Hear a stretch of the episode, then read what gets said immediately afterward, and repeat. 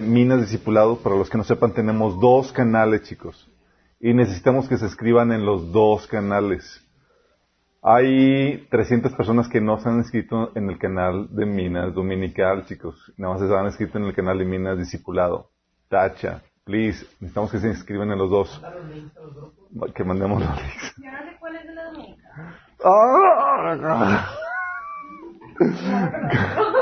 la. Aquí voy a colapsar aquí. Hay gente entre nosotros que nos ha escrito. ok. um, estamos también transmitiendo en, el, eh, en la página de Facebook de Minas Church. um, para que nos ayuden a compartir en las redes. Gracias a Dios a todos los que han estado compartiendo, que ha, esta- ha estado bendiciendo y ayudando a otra gente. Hemos estado llegando a gente de diversos lugares del planeta, chicos.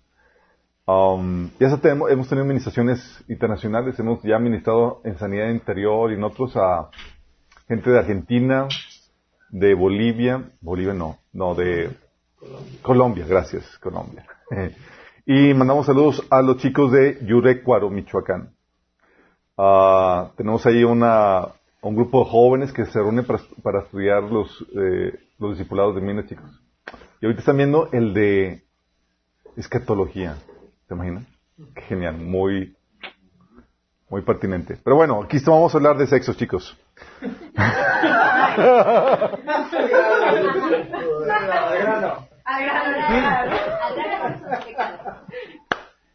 Vamos a orar. Amado Padre Celestial, te damos gracias, Señor, porque podamos venir delante de ti, Padre, reunirnos con el hambre, con el deseo de aprender de ti y tu palabra, Señor. Padre, al día de hoy te rogamos, Padre, que tú hables a través de mí, que cures cualquier deficiencia que pueda tener, Señor. Que se pueda transmitir tu palabra con claridad, con, el, con la unción de tu Espíritu Santo, Señor. Que se siembren en sus corazones para que produzca el fruto que tú deseas en nuestras vidas. Te lo pedimos, Señor, en nombre de Jesús. Amén. Ok, chicos, hemos estado eh, tocando toda la temática sexual, la problemática sexual, eh, y hemos estado platicando cómo cuando la gente llega a Cristo, pues obviamente llega con un montón de problemáticas que hay que resolver en sus vidas, llega con heridas emocionales que tenemos que ayudarles a sanar, llega con problemas de actitud, de malos pensamientos, de falsas ideologías y demás que hay que ayudarles a cambiar, que también tienen, muchos llegan con, con demonios que hay que ayudarles a liberar, con perturbación, y también, típicamente, si ya vienen en edad ya crecidita, eh, vienen con problemas de sexuales, de índole sexual, ¿sí? Los cuales típicamente no se abordan, chicos, en la iglesia. Son mitos, exactamente. Y por causa de esa situación, se guardan en lo secreto, se guardan en lo oculto y luego explotan como bombas de tiempo. Les he dicho que las problemáticas de, de las heridas emocionales te llegan a, a traicionar en algún punto, te boicotean, son como bombas de tiempo. Cuando estás en algún punto en el ministerio, en tu vida, en, tu caminar con el Señor, te traiciona la herida que no resolviste. Por eso les he sido muy enfáticos en que no subestimen ninguna herida, ¿verdad? Bueno, la situación sexual viene a ser algo similar, chicos. De hecho, no sé si supieron o se enteraron de la situación que se está divulgando de el apologeta Ravi Zechariah. ¿Alguien está consciente de eso? ¿Uno? ¿No? ¿Les platico el chisme? No es chisme, es para edificación, chicos. No, no cae dentro de la, de la categoría de chisme. Pero este, este apologeta, tú ustedes lo pueden checar, tiene excelentes videos donde defiende la fe cristiana, donde refuta a, a ateos, agnósticos y demás, y los lleva a los pies de Cristo, y es fenomenal ver sus videos y su, y su agudeza intelectual para poder refutar todos esos cuestionamientos que, le, que, hacen a la fe cristiana. Y su ministerio eh, le llovían millones de dólares para mantener, tenía eh, viajado por todo el mundo, se codiaba con personalidades y demás, pero tenía la problemática que salió que eh, tenían problemas de inmoralidad sexual muy fuerte. Eh, él eh, um, tenía ah, eh, salas de masaje a las cuales ella asist- asistía y, y pedía servicios sexuales a las chicas que, que asistían ahí. Eh, y no era una o dos veces, era algo habitual que él hacía, chicos. E incluso las chicas que, a personas, a mujeres que ministraba, eh, no, no lo paguen, chicos, porque, si quieren, por ejemplo, se ve reflejo, le bajamos. Excelente. De hecho, lo que, lo que estaba pasando era que a, chicas que llegaban a ministrar las, las traía por, medio del Evangelio y después las envolvía con acá una eh, speech acá medio espiritual y les, les, solicitaba favores sexuales y lo hacía ver como que algo bueno y luego todavía las amenazaba de que si decían algo eh, podía afectar la vida, la salvación de millones de personas que, que, lo escuchen y demás. O sea, terrible. ¿No se te va a quemar el celular? No. Y, y es triste para los que conocen este ministerio. Pero es una situación, chicos, que, como les comento, si no se resuelve, si no se te da las herramientas para que puedas resolverlo al inicio, va a explotar eh, la, como una bomba de tiempo en algún punto y va a traicionarte y demás. Entonces tienes que saber cómo lidiar en esta cuestión del área sexual. ¿sí? Eh, no importa que seas un recién convertido o una prominencia, un apóstol internacional, profeta de las naciones o lo que tú quieras. ¿sí? Tienes que saber cómo lidiar con esto. Y vamos a ver de los pecados, chicos. Los pecados sexuales y cómo vencerlos. Muchos han estado esperando este momento con ansias. ¿Hay solución en Cristo para los pecados sexuales? Sí, sí hay.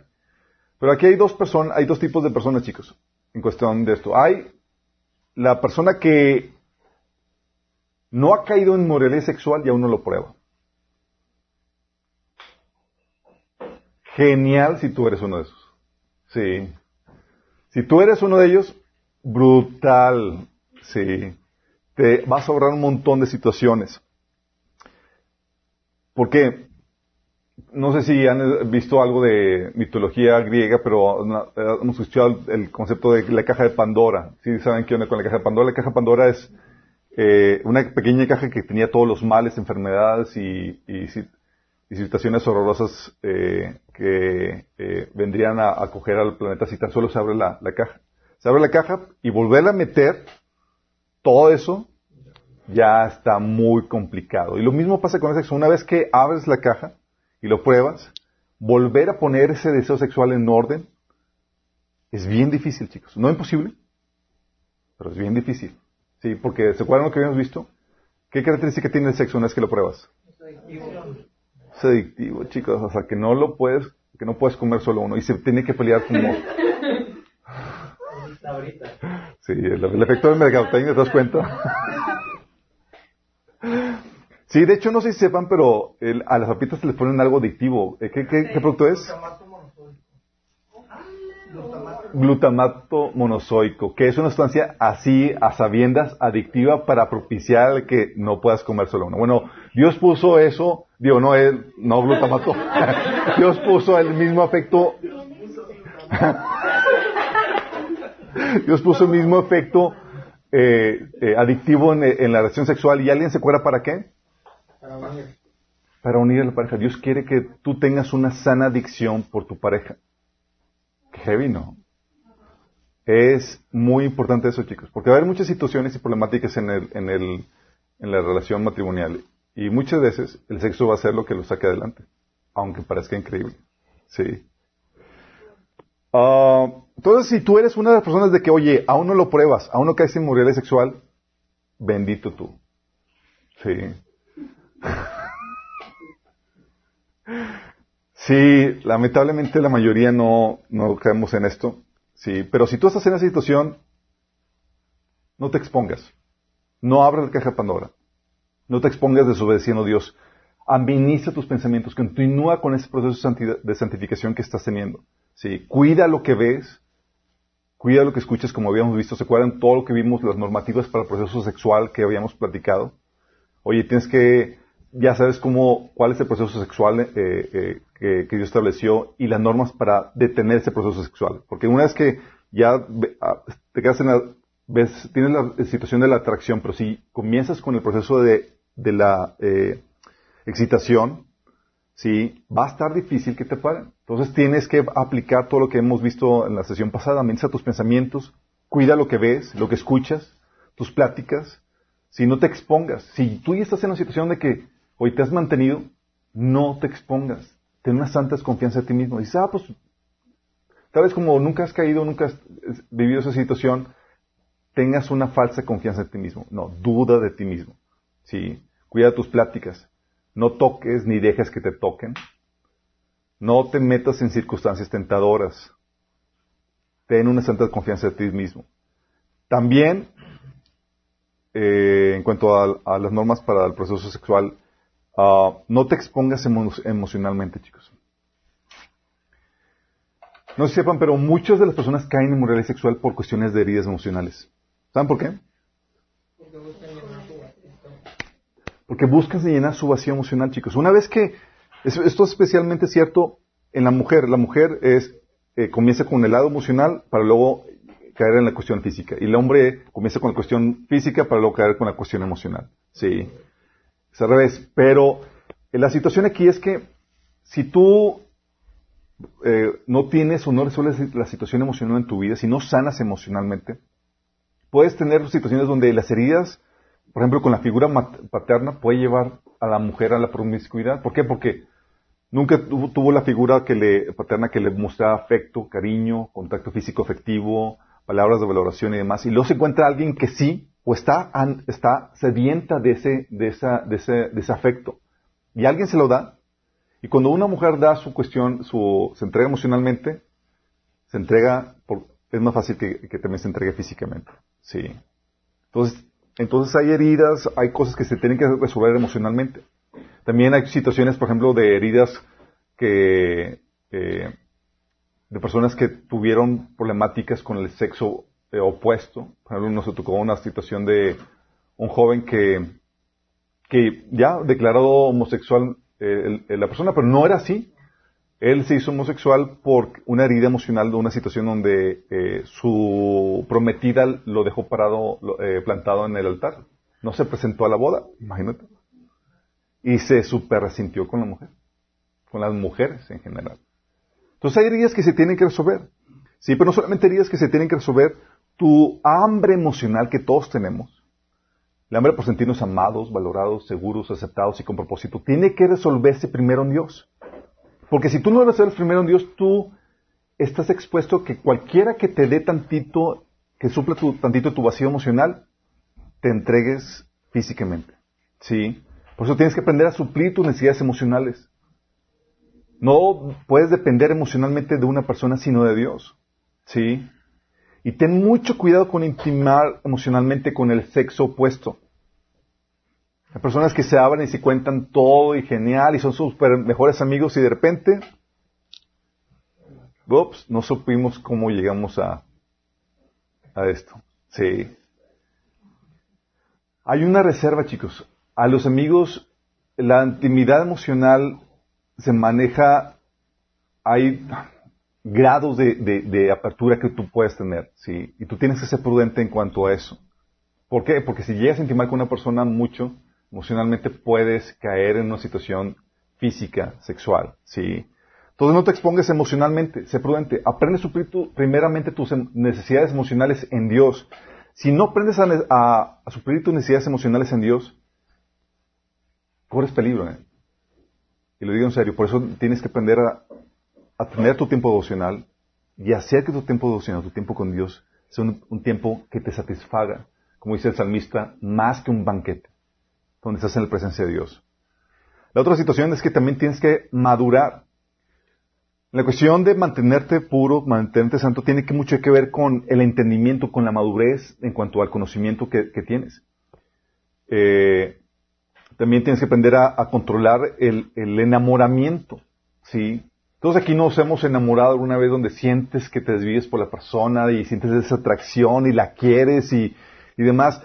Eh, y, habían platicado que eso es el enamoramiento, es el amor eros, ¿se acuerdan? Que no es el verdadero amor, sino es la infatuación, ese, ese apetito sexual, emocional que uno tiene para para querer a alguien y ser querido por ese alguien y, e intimar con esa persona, tanto emocional como físicamente. Bueno, tú ya reconoces eso, el, cómo funciona, cómo opera el amor eros, que es una situación de que entra en su apogeo y que solamente es hambre emocional, sexual, y que luego empieza a bajar, empieza la decadencia. ¿Por qué? Porque el amor eros es superficial es inmaduro, habíamos platicado. Se fija, solamente en las cuestiones superficiales, en el trato eh, eh, superficial de la persona, como habíamos platicado. Pero eh, no te lleva a profundizar en cómo es la persona. Sí. Y aparte es muy volátil el amor eros. ¿Se acuerdan como hemos visto en la historia de Amnón? De que, oye, estaba súper enamorado, tuvo el sexo con la chica y la odió y dices, órale. Sí, porque así es. Y a los que ya han estado enamorados más de una vez, ya saben que pasa ese sentimiento, que sobrevives porque cuando, porque cuando lo tienes, ¿a poco no sientes que te mueres así por la persona? De que hasta lloras y te caes en depresión porque no la tienes y, y cuando ves que sobrevives dices, ah, pues sobreviví, X. Eso es un proceso de madurez, ¿sí? Donde dices, ah, pues puedo, puedo vivir o puedo vencer o puedo superar ese sentimiento. Y luego eso te lleva a reconocer las emociones y no dejar y, no unirte muchas veces a ese desfile, porque a veces pasa que te enamoras con la persona incorrecta y tú sabes que es incorrecta. Pero sientes el amor acá. Sí. Cuando tú ya maduras, ¿sabes qué? Dejas que las emociones desfilen, que ese enamoramiento pase. Pero no te unes al desfile. Sí. A veces, a veces no puedes hacer nada para, para dejar de sentir algo. Pero tú tienes la ventaja de que tu sentimiento no te tiene que controlar. ¿Sí? Pero yo siento, X, siente, los sentimientos van y vienen. Una persona madura sabe eso. Entonces, ¿qué haces? Dejas que las emociones desfilen. Y van ahí con toda la marcha. Ti, ti, ti, y te invitan, ¡eh, únete! ¿Sí? Y el hecho que lo sientas no significa que te tengas que unir a eso, que tengas que aceptarlo para, para eso. Tú nada más siéntate y ve el desfile pasar. ¿Sí? Porque tú ya sabes que no es la persona correcta. Tú ya sabes todo lo que implica el enamoramiento y la cuestión sexual. Que tienes que escoger una persona correcta para tu vida. Porque no solamente va a implicar el placer sexual, sino va a implicar unirte con esa persona de por vida, lidiar con esa persona, va a implicar trabajar con esa persona, va a implicar un montón de cosas que dices, oye, nomás en todo lo demás no concuerda. Pero qué guapo está.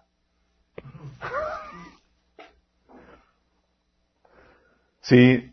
Eh, y entonces es donde ya entra la madurez y tienes que dejar que esa persona pase. Sí. Parte de si entras en depresión y sientes que te mueres por esa persona, déjame decirte, ninguna persona debería tener tanto control sobre tu vida. Ninguna persona. Sí, es un síntoma de que hay un vacío que no estás llenando con Dios. Sientes eso y es, oh, oh, me falta más. No box, Dios. Te hace falta más Dios. Sí. Entonces, en esta madurez te, lleva a eso, a que no seas superficial, a que no te fijes solamente en las flores, las la vestimenta, las escenas, las proezas románticas que hacen por ti, sino a ver qué atributos tiene. Carácter, espiritualidad, cualidades, buenos hábitos. Y de hecho, vamos a ver eh, en la sesión del noviazgo los puntos que, que Dios te indica que debes de considerar tú como hijo de Dios. Porque Dios ya te resolvió eso. Es que mis estándares, no, no, no. Dios ya puso estándares para ti. Sí, ya puso los criterios que debes de tomar en cuenta al momento de escoger pareja. Sí. ¿Cuánto dicen amén? amén. y el Señor te dice, hey, no bajas de esos estándares. Sí. Y muchos llegan, Señor, una rebajita. No.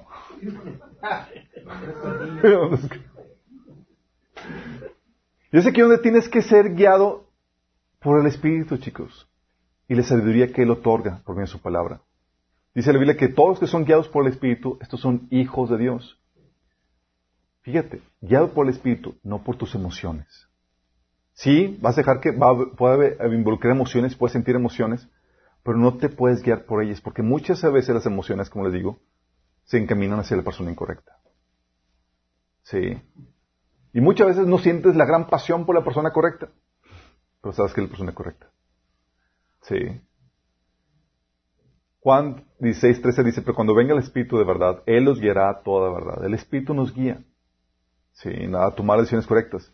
Proverbios 1 del 29 al 32 dice, por cuanto aborrecieron el conocimiento y no quisieron temer al Señor, por cuanto no quisieron, no siguieron mis consejos, sino que rechazaron mis reprensiones, cosecharán el fruto de su conducta y se atarán con sus propias intrigas. Su descarrío e inexperiencia los destruirán.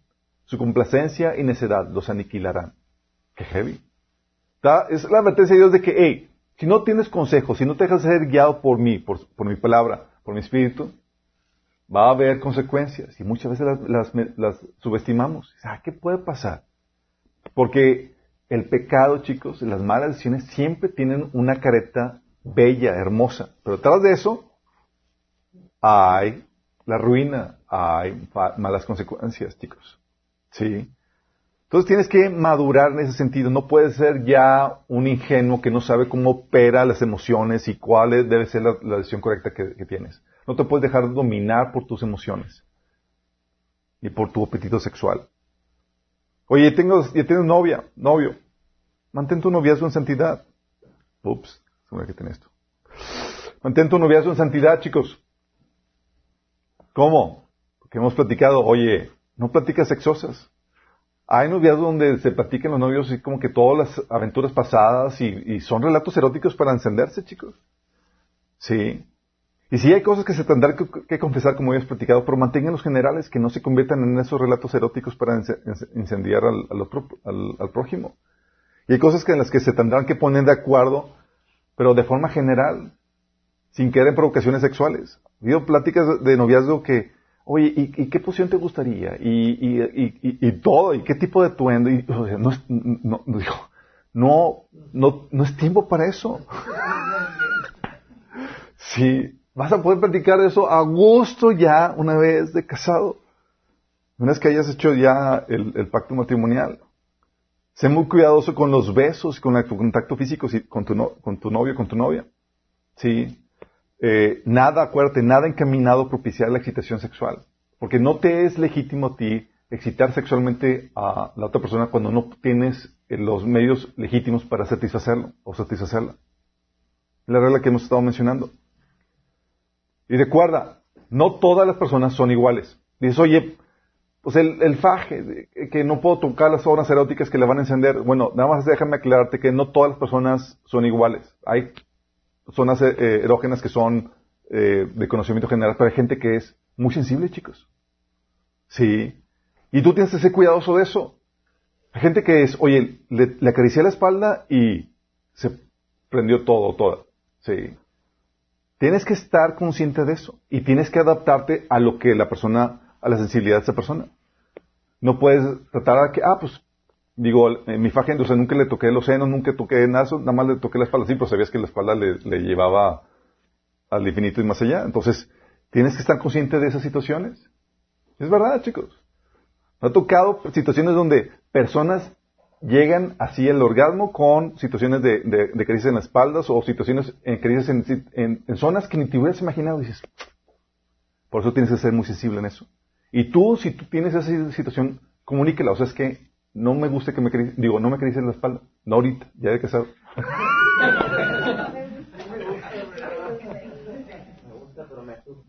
me Me transforma. Algo que debe ser cuando para mantenerte en santidad de riesgo, establezcan los límites. Tengan una plática ustedes dos y pónganse de acuerdo, porque si no, uno va a estar con la mira que va, a, tener los límites más abiertos, más holgados y tú más cerrados y va a haber una lucha, una confrontación. Me acuerdo una vez tenía, una de las veces que tenía, yo quería sentarme y ponerle, platicar los límites dentro de la relación. Y ella sabía que quería poner los límites y ella no quería nada de eso. Entonces me sacaba la vuelta y yo, oye, tenemos que ir buenos por platicar. Y, y, y me sacaba la vuelta. Hasta que le dije, ok, voy a establecer yo los límites que, creo, nada más que si me ves raro o demás, no me preguntes. Sí, ya los establecí yo, de forma unilateral. Sí, pero tienes que hacer eso. ¿Por qué? Porque, oye, la otra persona no sabe y no va a respetar lo que tú tienes en mente. La gente no lee la mente, chicos. Sí, y tienen que ponerse de acuerdo y no puedes asumir que ambos saben y que están en la misma sintonía. Entonces tienen que ponerse de acuerdo en eso dentro del noviazgo. Y no negocies tus convicciones. Hay cosas que la Biblia establece claramente, tú ya estás tomando el taller, entonces tú puedes decir, oye, no, la Biblia dice esto y no puedo bajarme de ese estándar. Ándale tantito, no, nada de, sí, nada más los domingos, no, ni.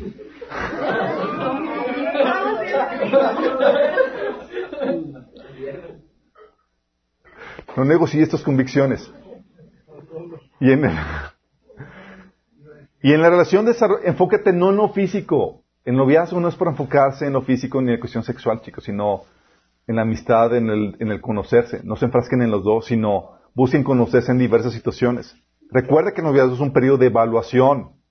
Es saber con lupa si cómo es la persona, concordamos o no. Si sentimos atracción, nos gustamos, pero, pero no se basa la relación solamente en eso, como ya lo hemos visto. No es solamente el, aspecto físico emocional, sino todo lo demás. Una cosa muy importante es, tiene, el joven tiene que tener la libertad de poder evaluar y salirse de esa relación. Una vez que hubo el sexo, se complica mucho y se batalla mucho para romper ese, ese lazo. Así es. Esto es para los que están, los que no han probado nada, chicos. Sí. Algo que, que, que tú debes saber y, entender como, como chico cristiano, a los varones les digo. Se ha dicho que las mujeres ponen los límites.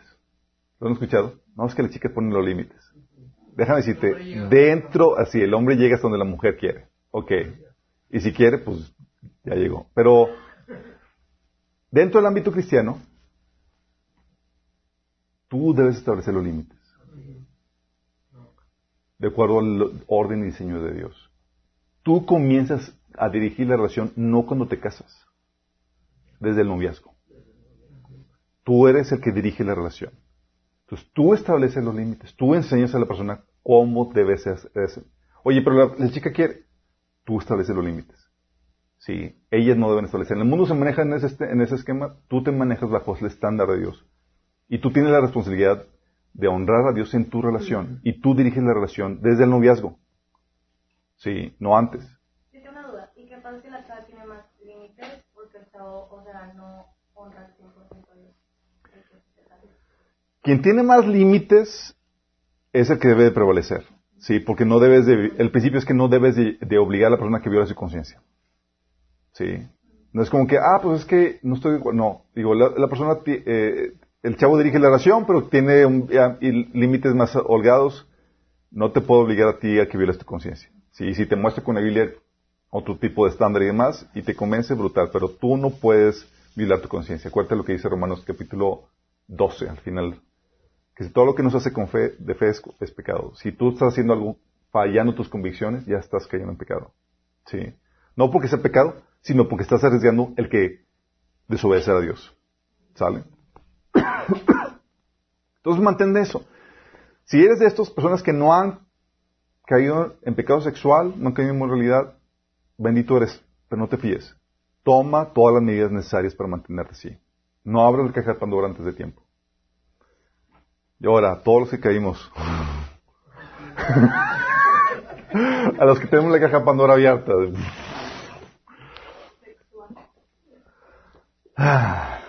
Oye, ya caí en moralidad sexual, ya probé el sexo de matrimonio. Help.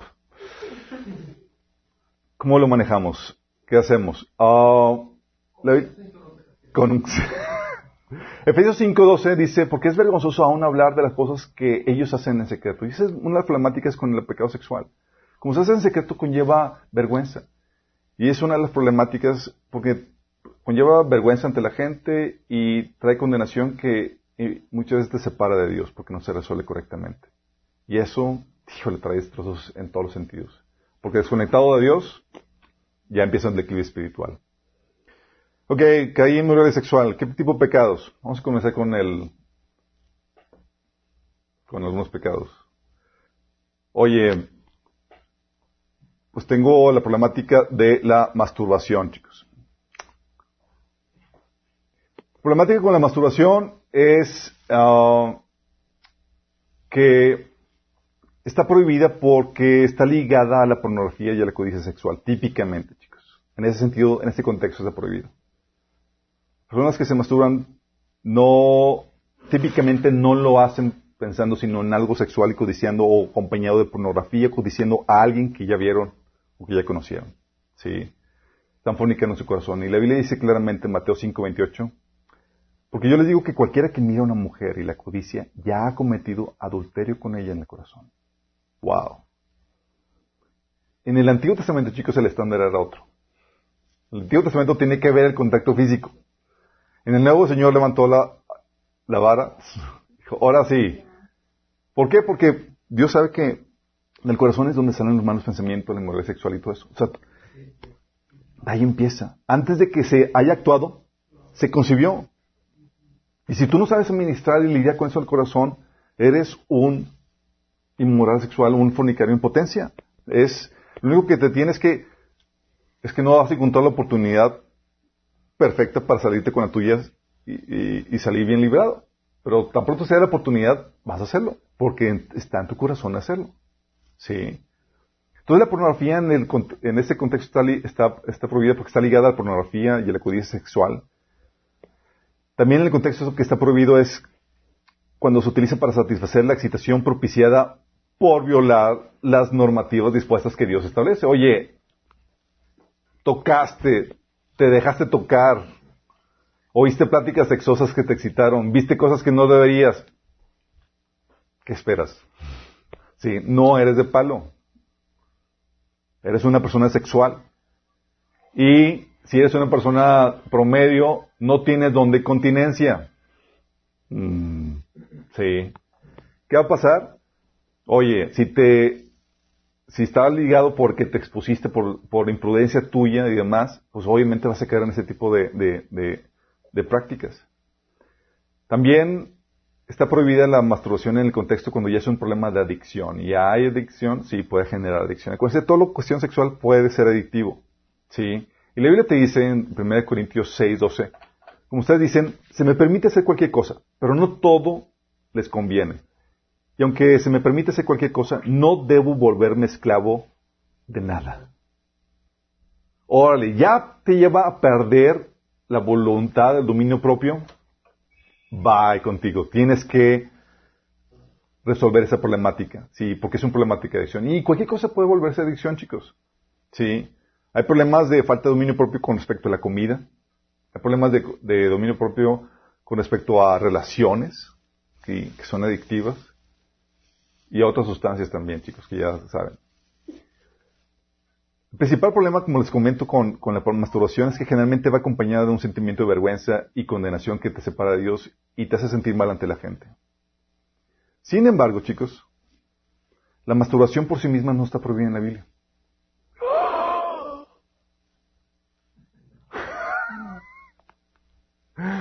No escuché los men, aleluya, chicos.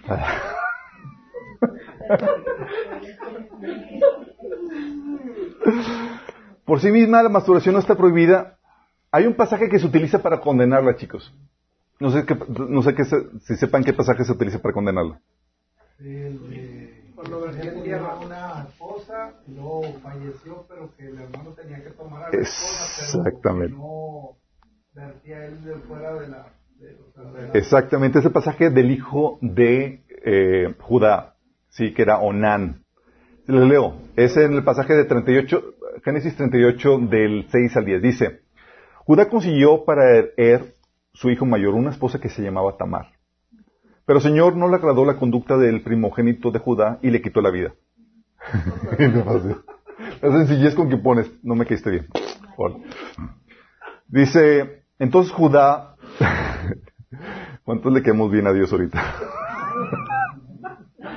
entonces Judá le dijo a Onán, Cásate con la viuda de tu hermano y cumple con tu deber de cuñado, así le darás descendencia a tu hermano. Recuerden que era la ley del liberato, chicos, donde eh, no, estaba no estaban bajo la ley, pero ya se acostumbraba en ese entonces, donde por causa de la, de la viuda sí, y de la herencia que tenía, eh, eso, lo que hacían es que el hijo tomaba, el, el siguiente, el hermano tomaba a la cuñada como esposa y le daba un hijo. ¿Con qué propósito? Con que su hijo pudiera ocuparse de ella de, adulto, uno de esos, y darle un heredero que, que se encargara de, que tuviera la, que recibiera la propiedad del hermano difunto. ¿Sí? Eran cuestiones de, de, protección económica para la viuda y para la herencia del hermano. ¿Sale? Entonces, ya se practicaba esto antes de la ley y la ley se estableció también. ¿Sí? Entonces, el propósito, el, la razón por la cual Onan empezó a tener relaciones con su cuñada, con su, con la, con la viuda, era para poderle dar descendencia. Dice, cásate con la viuda de tu hermano y cumple con tu deber de cuñado. Así le darás descendencia a tu hermano. Pero Nan sabía que los hijos que nacieran no serían reconocidos como suyos. Por eso cada vez que tenía relaciones con ella, derramaba el semen en el suelo y así evitaba que su hermano tuviera descendencia. Esta conducta ofendió mucho al Señor, así que también a él le quitó la vida.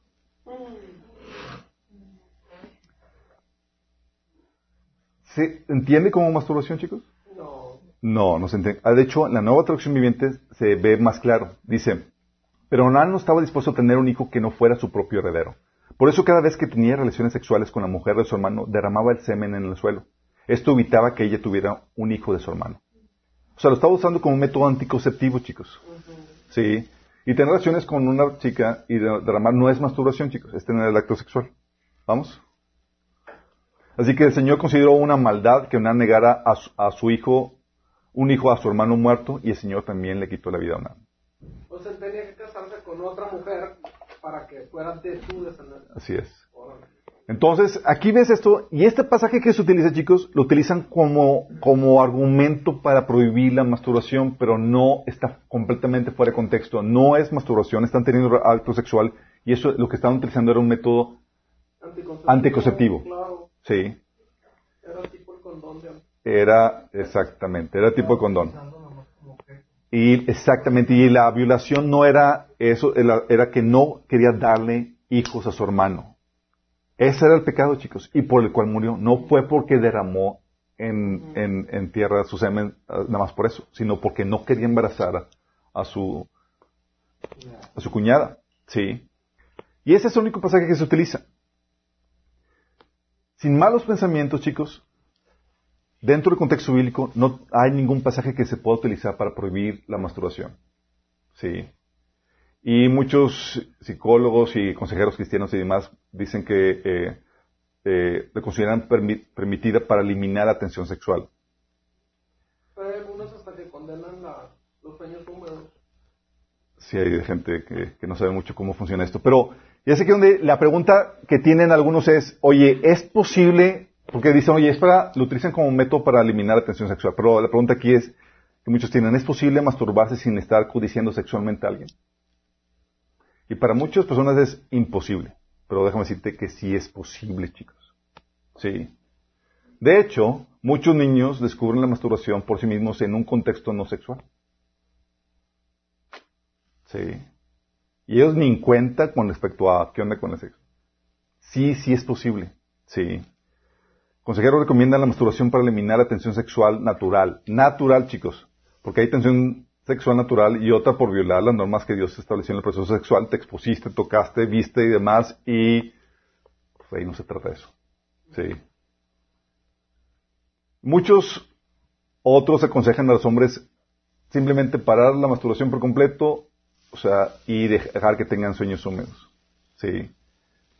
Eh, el hombre produce mucho esperma y demás, y, de forma natural se hacen, eh, se eh, tienen emisiones de semen en, eh, durante los sueños. Pero no siempre se puede y no siempre es apropiado, chicos. Sí.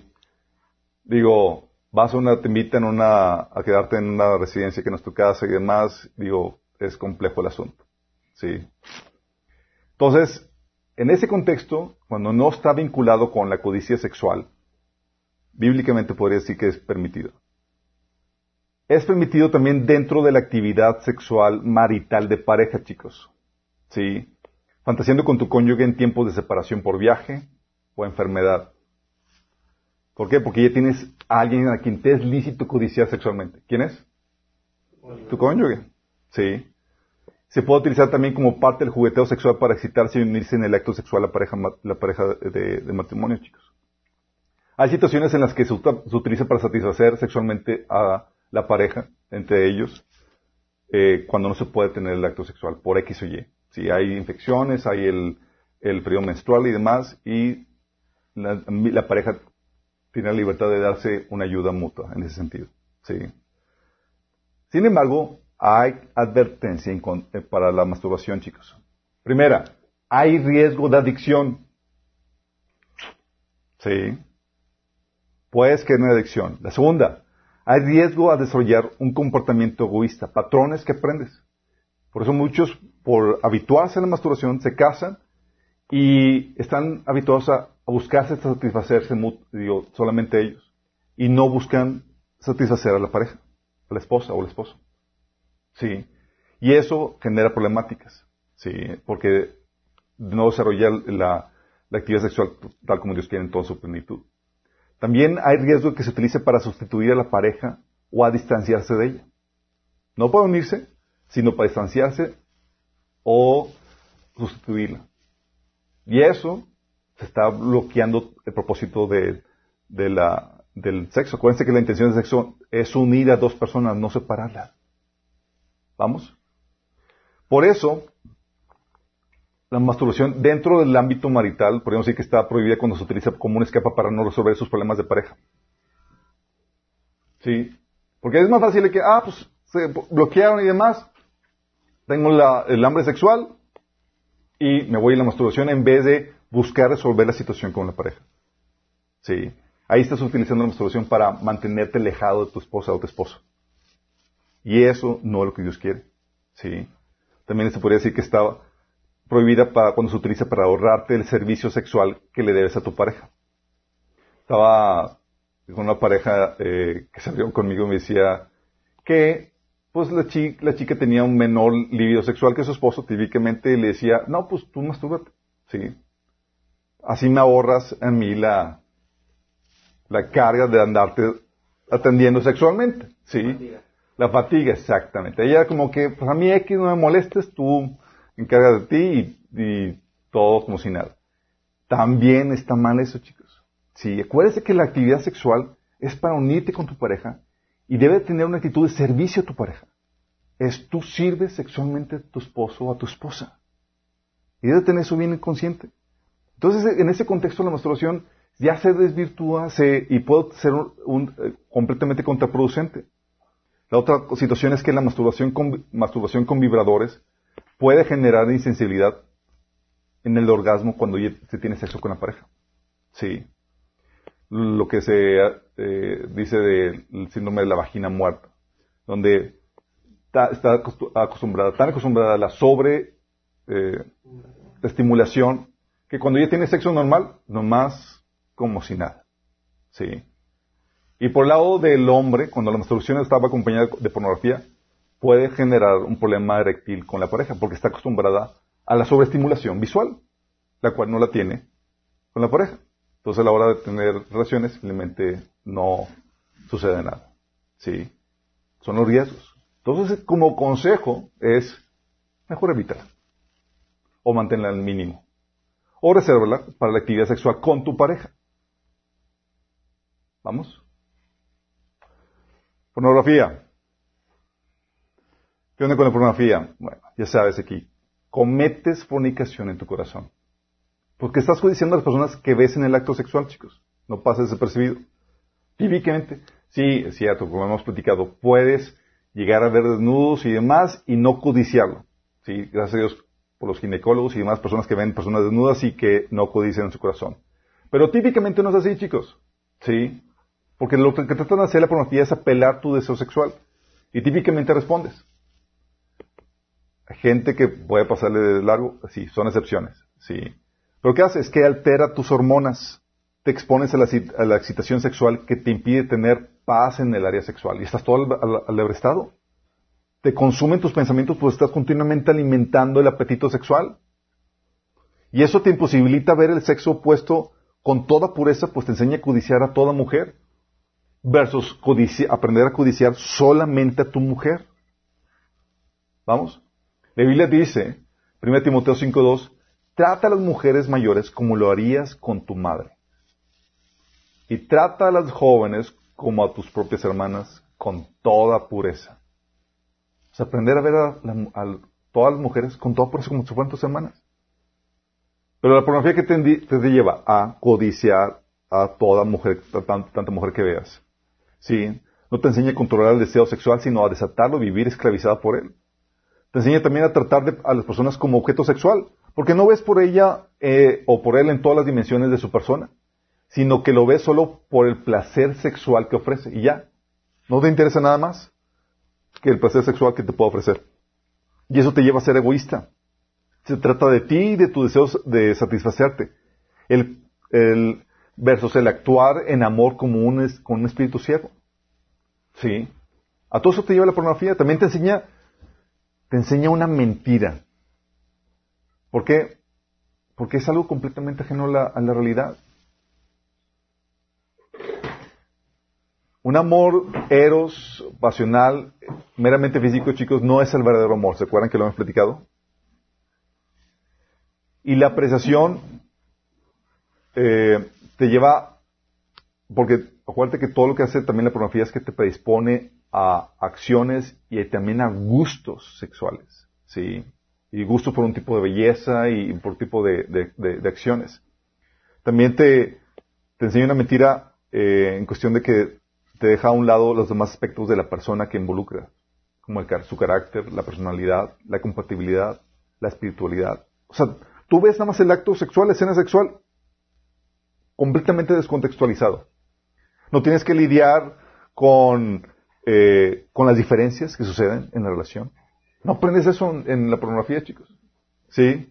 Con las situaciones con que, oye, las problemáticas de que, de que a veces no se da, no se puede, ¿sí? Eh, o con los conflictos o los gustos de la persona. ¿Sí? O con los osos que haces medio, en medio de la situación del acto sexual. Hay situaciones que se dan, pero no ves eso. En el acto sexual es siempre exitoso, siempre todo fabuloso, ¿sí? De película. Y tú lo quieres tener así y está completamente ajeno a la realidad. No lidias con, con, la realidad de la persona que es una persona completa donde, oye, si no la trataste bien durante el día, va a estar difícil que la vayas a, vayas a, a, ver así, oye, cuando estás cansado o cuando o, y la pornografía te vende la escena perfecta y demás cuando es más complejo. Sí, te descontextualiza por completo. Y aparte que no te menciona el riesgo de enfermedades, embarazos, contaminación espiritual, heridas emocionales. Pero tú como cristiano ya sabes todo lo que implica y es como, oh my goodness. Pero el mundo te, Satanás te quiere descontextualizar eso y dices, eh, es bonito. ¿Sí? Pero tú ya sabes, oh, oh pero dentro del contexto peligroso. Sí. Y no solamente eso, sino que genera además adicción. O sea, esclaviza tu voluntad. Te roba la vida, pues consume tu pensamiento y tu tiempo. Gente que sale de la adicción a la pornografía dice, oye, pues siento que volví a vivir. O sea, ya tengo mente para pensar en proyectos y cosas que quería hacer y demás. Y órale. ¿Por qué? Porque eso es lo que hace la esclavitud. Así como la esclavitud, las drogas que te consume y estás más pensando cómo conseguirlo y y te absorbe el tiempo en eso. Lo mismo sucede con la pornografía. Y no solamente eso, lo que hemos platicado es que te desensibiliza, eh, desensibiliza y te, y te degrada. Porque llega un punto donde la pornografía normal ya no te excita y necesitas combinarla con otras perversiones. Así te lleva. Por lo mismo tiende a la, a la degeneración, a cosas más perversas y degradantes. Y abre la puerta a posesión, a posesión por demonios de lujuria. La continua práctica, chicos, ups, la continua práctica rompe la resistencia natural y abre la puerta a demonios de adicción y lujuria. Y hay que tratar el caso con liberación. Dice la Biblia que, que les 10.8, el que abre la, brecha en el muro, la serpiente lo muerde. Hoy tú está ahí talando el muro de protección, ole, con una acción repetitiva, esto, esto. Y resulta que se rompe el muro y la serpiente te muerde. Las consecuencias para los actores. Porque están haciendo caer en pecado a toda la gente que los está Imagínate, los actores que participan en eso y demás, la Biblia dice que las tentaciones van a llegar, pero hay de aquel por quien llegan. Mejor le sería amarrarse el cuello de una piedra de molino y lanzarse al fondo del mar. Dice que mejor sería eso. O sea, no hasta dimensiona el castigo que Dios tiene preparado para eso. Por eso es algo delicado, chicos. Oye, bueno, que hay inmoralidad sexual, pero yo leve, oye, solamente pláticas sexosas y nada más mi novia y yo nos desnudamos y eh, me mandaba, ¿sí conocen sexting? Imágenes desnudas de ella o de él y demás. ¿Cómo se llaman? Nudes. Sí. Nudes, sexting. Bueno, Tienes que ser consciente que aunque sea así de ligero, entre comillas, lo que estás haciendo es que estás alterando las hormonas, te expones a la excitación sexual, estás alimentando el hambre, lo que te impide tener paz en el área sexual. O sea, ya pues, si eres un ser sexual y luego te están, te están incitando, o sea, olvídate de tener paz y, eh, en el área sexual y tener, eh, llevar esa área con sosiego, sino al contrario, te lleva a cometer fornicación en tu corazón. Porque, recuerda, aunque te gusta tu novio, aunque te gusta tu novia, tu deseo sexual por él debe controlarse a no querer tener relaciones sexuales sino hasta que estén casados, chicos. No usas a tu novio o tu novia en tus fantasías sexuales, sino que guardas tus pensamientos. Y cuando están haciendo eso, chicos, lo que hacen es que se están exponiendo. ¿Sí? ¿Y quién sabe tú si se vayan a casar? Pero ya lo utilizaste como tu objeto sexual. No, eso se guarda hasta, hasta el matrimonio, chicos. Oye, bueno, caíste en tocamientos fuera del matrimonio.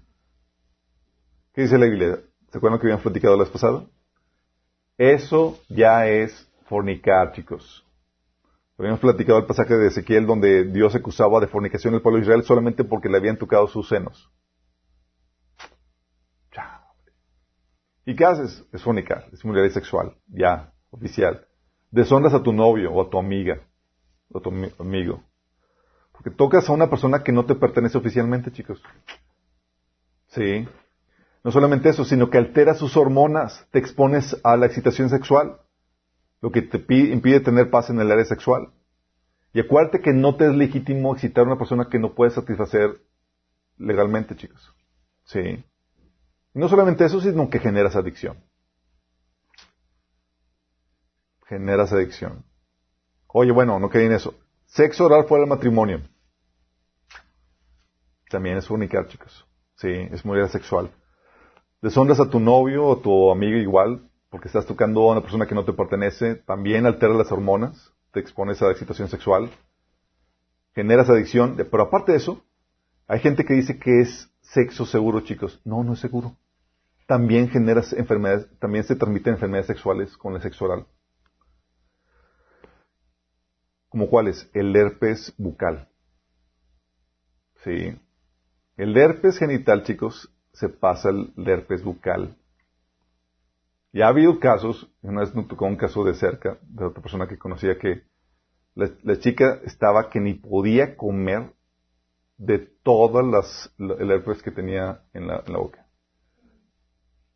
Y no fue porque tenía un problema eh, en el estómago y eso, sino era por, sí, por inmor- inmoralidad sexual. Oye, bueno, sexo heterosexual fuera del matrimonio. Ya sabes, eso sí, es claramente fornicar, chicos. Con eso también estás deshonrando a tu novio, tu- a tu amigo o tu amiga. Estás alterando, eh, alteras tus hormonas, te expones a la excitación sexual y no solamente a la excitación, sino ya la estás satisfaciendo de forma incorrecta. Generas adicción a la persona. Pero lo peor todo es que te expones aquí directamente a enfermedades sexuales y a posesión demoníaca. ¿Por qué? ¿Por qué posesión demoníaca, chicos? Porque la Biblia dice que el que se une a una persona, el acto sexual une a una persona, se hacen una sola carne. Y eso le da autoridad o base legal para que los demonios que están en una persona pasen a la otra. Sí. No significa que vayan a pasar en ese momento, chicos, pero dejaste la puerta abierta. Pueden entrar cuando quieran. Y cuando Satanás más lo necesite. Tal vez deja así como si nada. Pero nunca cerraste esa puerta, nunca confesaste ese pecado. Y en el futuro, órale, tenías esa puerta abierta y el enemigo puede llegar con toda la, ma- con, con la, la mano en la cintura para entrar a tu vida porque abriste esa puerta. ¿Y a poco las demás no te abren puertas? No, porque no te hace sola, aunque es fornicación, aunque es inmoralidad sexual, no te hace una persona con esa persona. Sí, el acto sexual sí. Oye, pues resulta que, que la persona pues era virgen y demás, entonces corriste con suerte. Sí. ¿Por qué? Porque cuando se hacen una sola carne, los demonios que están en una persona se pueden entrar a la otra. Pero acuérdate que lo que han platicado, dices, oye, pues es que éramos los dos vírgenes. No, sí, es que no tengo. No quiere decir que no tengas demonios, exactamente. Ya traes por herencia. puedes tener por herencia, puedes tener por las prácticas ocultistas, puedes tener por los pecados de, que se practicaban de forma reiterativa.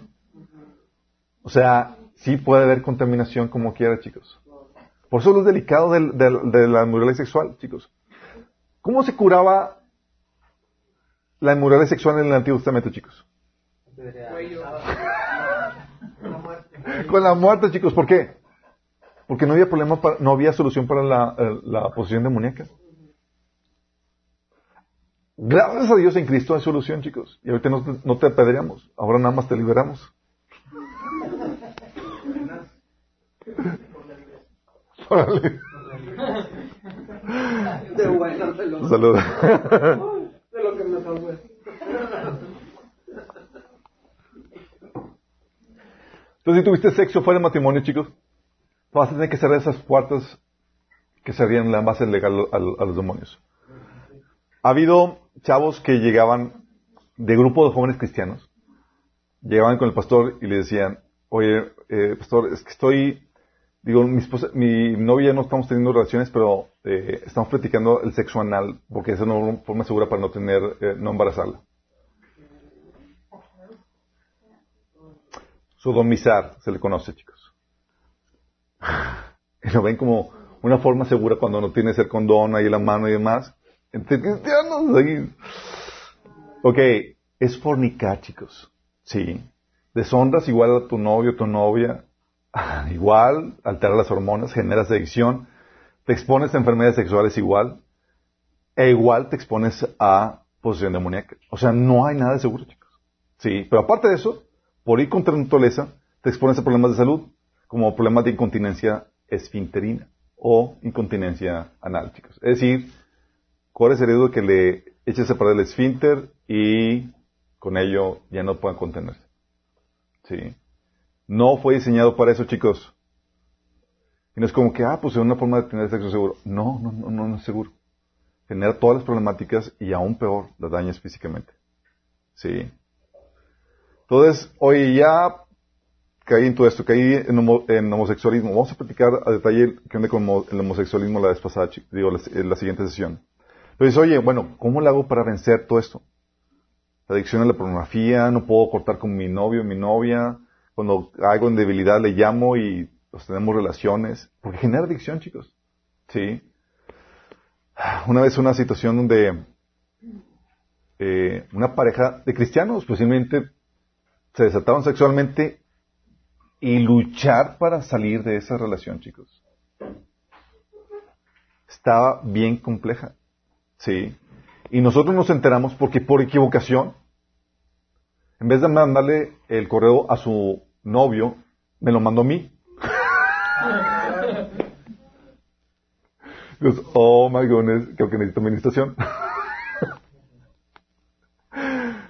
Y Dios permite eso, y vamos a platicar de qué onda con eso, porque Dios permite situaciones donde Dios dice, hey, no estás levantando la mano, voy a hacer que, voy a levantarla por él o por ella. Estoy cancelando todas las redes y correos y todo.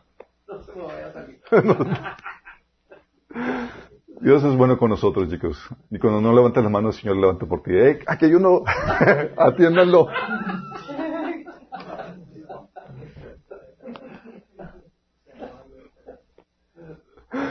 Ok. Para vencer. ¿Se puede vencer, chicos? Sí, sí se puede vencer, chicos. Sí. Pero te va a costar. ¿Por qué? Porque se trata como, como si fuera una adicción, chicos. Y como toda adicción, te va a costar salir de ella. No es fácil, no va a ser fácil. ¿Es posible? Sí, pero te va a costar. Tienes que estar consciente de eso. Para vencer, primero tienes que reconocer que tienes una debilidad. Sí. No tienes don de continencia. Sí. No vas a poder tratarte como una persona normal sin problema.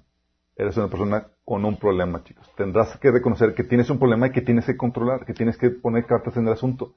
No puedes vivir la vida como siempre la has vivido. Vas a tener que tomar medidas, vas a tener que tomar cartas en el asunto para salir de esa problemática. ¿Vamos? Entonces, oye, tienes que reconocer esa problemática. Primero, chicos, para salir de esto, tienes que reconectarte con Dios. Tienes que reconectarte con Dios. Si no eres cristiano, esto implica convertirte. Tienes que convertirte. ¿Por qué? Porque el pecado sexual es tan fuerte y los estándares de Dios, los estándares son tan altos que la única forma es que tengas el Espíritu de Dios morando en ti. Fíjate lo que dice la Biblia con respecto a si no tienes el, el Espíritu de Dios morando en ti. Dice, la persona que no tiene el Espíritu de Dios es una persona dominada por la mente pecaminosa. Dice, la mentalidad pecaminosa es enemiga de Dios, pues no se somete a la ley de Dios, ni es capaz de hacerlo. Dice, oye, quiero someterme. No, no puedo. Sí. Dice, los que viven según la naturaleza pecaminosa no pueden agradar a Dios. Está, hablando de la persona natural que no tiene el Espíritu de Dios en él. Romanos 7, de 21 al 24 dice, he descubierto el siguiente principio de vida. Que cuando quiero hacer lo, que es correcto, no puedo evitar hacer lo que está mal.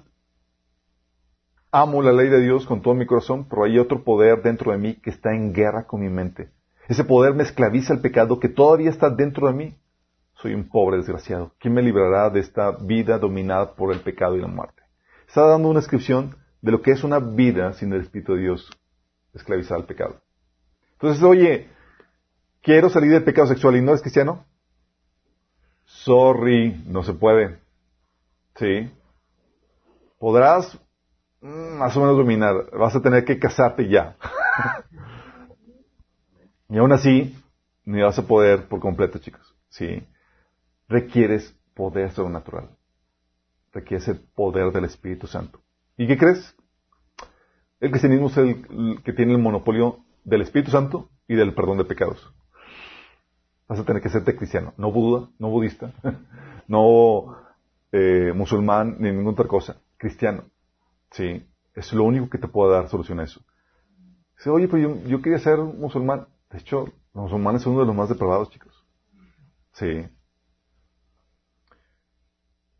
Si eres cristiano, eso va a implicar para ti, obviamente no la conversión, ya te convertiste, pero va a implicar en ti tener tu tiempo devocional diario.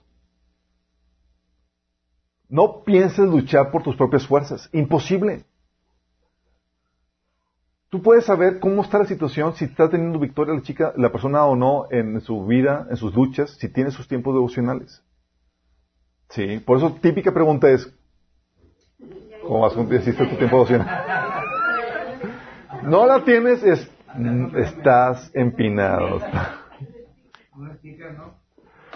¿Por qué? Porque necesitas llenarte de Dios, chicos. Mira, el pecado típicamente te hace sentir mal. ¿Y qué es lo que te lleva a ser el enemigo? Tu condenación para que te distancies de Dios. ¿A poco no? Y el Señor es, no, no te distancias, hijo. ¿Y qué te distancias? Es que tengo que resolver esto para luego volver con Dios. No, no, no, no se resuelve aparte. Es Dios llamándote, ¿caíste, man? Hijo. O sea, ¿qué haces cuando tu hijo se cae y se ensucia? O sea, lo agarras y tú lo bañas y, le haces, digo, cuando chiquito, obviamente. Pero lo que hace Dios, Dios te, llama y dice, eh, ven acá, yo soy el que te limpio, yo soy el que te hago puro, no tú. Y no lo vas a poder hacer sin la ayuda de tu Padre Celestial. No puedes dejar que la condenación te aparte de Dios. Oye, caíste, es te levantas, pides perdón a Dios y te, y te eh, restauras tu relación con tu Padre Celestial, con Jesús. ¿Sí? ¿Por qué? Porque necesitas pedirle su gracia, necesitas estar en comunión con Él, necesitas llenarte de Él para poder vencer esa naturaleza pecaminosa. Acuérdate que lo que dice Galatas, que dentro de nosotros hay una lucha donde los deseos de la naturaleza pecaminosa se contraponen con los deseos que el Espíritu de Dios pone en nosotros. Y hay una lucha interna, chicos. Y la única forma de vencerlo es teniendo más de Dios. Llenándote de Dios. ¿Sí? Si te separa de Dios y quieres aventarte por ti mismo, no vas a poder. Sí. No vas a poder.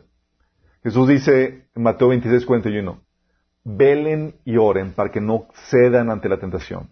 ¿Qué tienes que hacer para no ceder a la tentación? Velar y orar. Velar es, es, alerta de las, de las situaciones que te puedan caer, que te puedan meter en esa situación. Sí. No, no significa, es que no, estuve despierto toda la noche. No, no se refiere a eso. Sí. Es ponerse en guardia. Es ponerse en guardia, chicos, si no, si Sí, a los que venga, Algunos llegan aquí todos desvelados. Es que estuve. No. Entonces, oye, velar es ponerte en guardia, chicos, alerta de las posibles tentaciones o situaciones que te pueden llevar a caer. Y orar es buscar la ayuda de Dios, el poder sobrenatural, donde oras para que, Señor, Señor, ayúdame. Ayúdame con esto. Pides, pides en oración a Dios ayuda para vencer esa situación. Y para eso tienes que tener esa comunión con Dios. Tus tiempos devocionales donde oras, donde pones peticiones, donde te llenas de Dios, donde lo alabas, donde intimas con Él, son indispensables. Me he topado con chavos que, que, llegan conmigo y me dicen, oye, eh, tengo un problema con, con la pornografía. Yo no sé cómo salir de eso. Ok, ¿cómo es un tipo devocional? No, es que yo necesito salir. O sea, piensa que estoy hablando de un tema completamente diferente, que no nada que ver con, con su problemática de, de la adicción a la pornografía. Cuando tiene que ver todo con eso. Porque si no estás metido con Dios, no vas a tener la fortaleza para vencer eso. ¿Vamos? Entonces vas a requerir reconectarte con Dios. Vas a tener que levantar y restaurar tu altar de intimidad con Dios. Es el tiempo donde dedicas para orar, para leer la Biblia, para adorarle, para llenarte de Él. Sí. Si no tienes eso, no te auguro victoria sobre esto, chicos. El otro punto. Vas a Tienes que estar consciente que es una lucha que va a requerir de ti determinación, persistencia y fe, chicos. Sí. No se va a vencer fácilmente. Ah. Hay muchos que, que buscan que Dios venga a intervenir así de forma milagrosa y que así y sucede, chicos, ¿eh? Hay cosas a veces donde Dios hace, pero gracias a Dios que no lo hace siempre. ¿Cómo que gracias a Dios? Sí, gracias a Dios que no lo hace siempre. Hay gente que sale de la adicción al cigarro así. Se convirtieron y lo dejaron por completo. Y otros que siguen batallando. Y oración y ayuno y demás. ¿Sí? Pero ¿por qué Dios permite que, que, te cueste? Porque Dios va a utilizar esa lucha para forjar en ti la determinación. Determinación, es decir, va a forjar tu voluntad. Tu determinación para buscar, tu determinación que es el, el celo por Dios y tu santidad, de que realmente lo quieres o no. Sí. Porque si realmente no lo quieres, se va a determinar, se va a demostrar fácilmente con algunas cuantas caídas. Oye, volviste a caer y demás, ah, pues ya no, no puedo, Señor, mejor me entrego. Sí. Te dejas vencer por el pecado. Pero cuando estás determinado a agradar a Dios, a buscar su santidad, esa determinación se forja con la repetición de levantarse vez tras de escoger y decidir lo correcto delante de Dios. Tú vas a tener que levantarte cada vez que caes. Eso va a desarrollar en ti no solamente la determinación, sino la, la persistencia. Hay una aplicación que eh, ya incluimos en el discipulado, que es la persistencia. Lo van a requerir ver, ¿sí? El enemigo va a querer hacerte que desistas. Y aquí el que gana es el que se sigue levantando. El enemigo no, el enemigo va a insistir en tu vida para tratar de hacerte claudicar, pero tiene una resistencia limitada al enemigo. Dices, ya, con eso no puedo. Por eso le dice la Biblia, resistir a Satanás, resisten a Satanás y él huirá de ustedes. ¿Cómo que resistirlo? Sí, te, mantuviste firme, levantándote, peleándote con el enemigo, hasta el punto que dice el enemigo, ya, este nomás no puedo. Mejor me voy con otro que sí, otro más facilito. Sí. Y se va, te deja en paz. Tienes que levantarte cada vez que caes. Y para eso, como Dios sabe que va a aplicar esa persistencia, que va a aplicar esas caídas, sí, de hecho, ve, tenemos que ver esa, esa predicación, Tienes que también entender que hay una gracia y perdón para que vuelvas a intentarlo vez tras vez. La orden de Dios cuando caes no es que te des por vencido, la orden de Dios que cuando caes es que te levantes. Sí, no que desistas. No es como que, y ese que donde tienes que estar en tener en cuenta que lo que te define no son tus caídas, lo que te define es tu determinación a levantarte. Sí, es que ya caí, soy un pecador y no, no, no. Es Señor te hizo vencedor. Señor ya te definió en lo que eres en, lo que eres en Cristo Jesús. Él ya te compró. Eres su hijo amado. Y por eso no puedes estar a gusto pecando, chicos. Y te lleva a levantarte. Y tú puedes estar confiado, tú puedes saber que eres su hijo amado porque No te sientes a gusto, te sientes miserable cuando caes y no puedes mantenerte ahí postrado. ¿Cuánto no, no nos hemos sentido miserables cuando caemos? Es una buena señal, chicos. Es una buena señal. Significa que eres oveja, no cerdito. El cerdito cae en el lodo y ahí se queda. Se revuelca. Sí. La ovejita es, ¡ay! Ya, eso sí, es mi hermoso pelaje.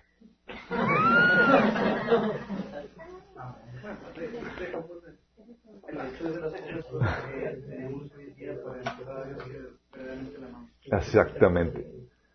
Exactamente. De hecho, y es aquí donde la presencia, chicos, va, va a desarrollar tu fe porque vas a tener que creer que puedes ser libre. Tal como la Biblia dice que puedes ser libre. A veces el enemigo va a venir con pensamientos y va a decir, no, ya no puedes. ¿Sí? No vas a poder vencer esto. Y va a querer que tires la toalla. Pero vas a tener la opción de escoger creer lo que el enemigo te, te susurra al oído o creer lo que la palabra de Dios te dice.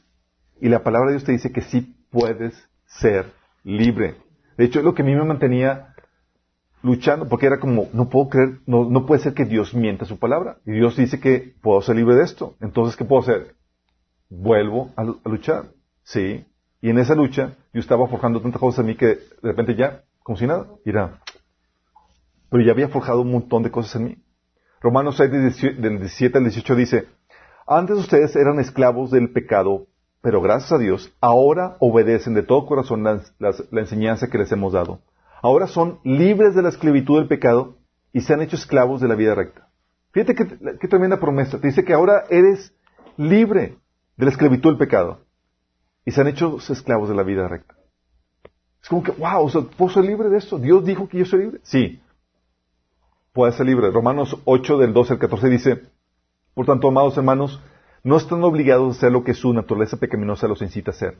Pues si viven obedeciéndola, morirán. Pero si mediante el poder del Espíritu hacen morir las acciones de la naturaleza pecaminosa, vivirán. Pues todos los que son guiados por el Espíritu de Dios son hijos de Dios. Entonces ya no estamos obligados a estar en ese estado de esclavitud, sino que ahora podemos hacer frente a ese pecado con el poder del Espíritu Santo. Colosenses 3.5 dice, por tanto, hagan morir todo lo que es propio de la naturaleza terrenal. Inmoralidad sexual, impurezas, bajas pasiones, malos deseos y avaricia, la cual es idolatría. El hecho que te digan que hagas morir eso es porque es posible hacer morir la inmoralidad sexual, Sí. Cuando recibes estos mandamientos, dices, wow, qué genial. Porque cuando ves un mandamiento, Dios te ordena hacer algo, con su ordenanza te da el poder y la habilidad para poder llevar a cabo lo que te ordena. Sí. Jesús, nada más aquí te aclara esto, en Juan 8 del 31 al 32 dice, Jesús se dirigió entonces a los, judíos que habían creído en él y les dijo, si se mantienen fieles a mis enseñanzas, serán realmente mis discípulos y conocerán la verdad y la verdad los hará libres. Ah, entonces para esa libertad que Dios pide, vas a tener que primero ser fiel a sus enseñanzas. O sea, va a implicar que apliques todos los recursos del conocimiento que el Señor te da, chicos. Porque especialmente ese pecado involucra tantas áreas de tu vida que vas a tener que aplicar el taller de sanidad emocional, digo, sanidad, sí, sanidad emocional, mente renovada, perturbación y posición demoníaca, liberación y desintoxicación sexual. Para salir de esto necesitas aplicar estos cuatro, más aparte tu devocional.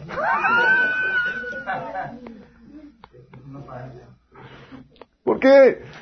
Hay un grado de libertad que solamente se consigue si te mantienes fieles a las enseñanzas de Jesús. Si te mantienes fieles a, las enseñanzas de Jesús, vas a ser su discípulo. Y luego vas a conocer la verdad y la verdad te va a hacer libre. O sea, hay un tipo, hay un grado de libertad que no todo cristiano experimenta, chicos. Eso lo dijiste en.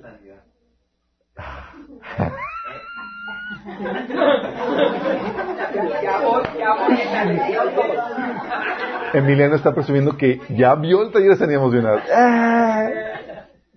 ¿Ya lo acabaste? No, no, no, ya Vas a tener que aplicar sanidad emocional, por ejemplo. ¿Por qué? Porque vas a tener que, y esos chicos, estos, estos son talleres que damos aparte.